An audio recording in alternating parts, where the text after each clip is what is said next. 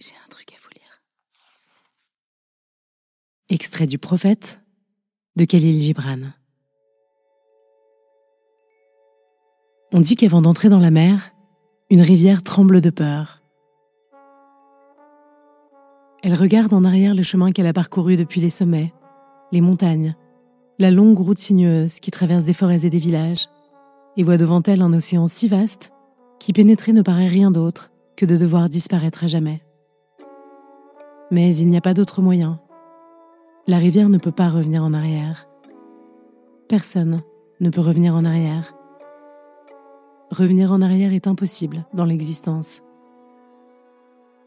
La rivière a besoin de prendre le risque et d'entrer dans l'océan. Ce n'est qu'en entrant dans l'océan que la peur disparaîtra, parce que c'est alors seulement que la rivière saura qu'il ne s'agit pas de disparaître dans l'océan, mais de devenir océan.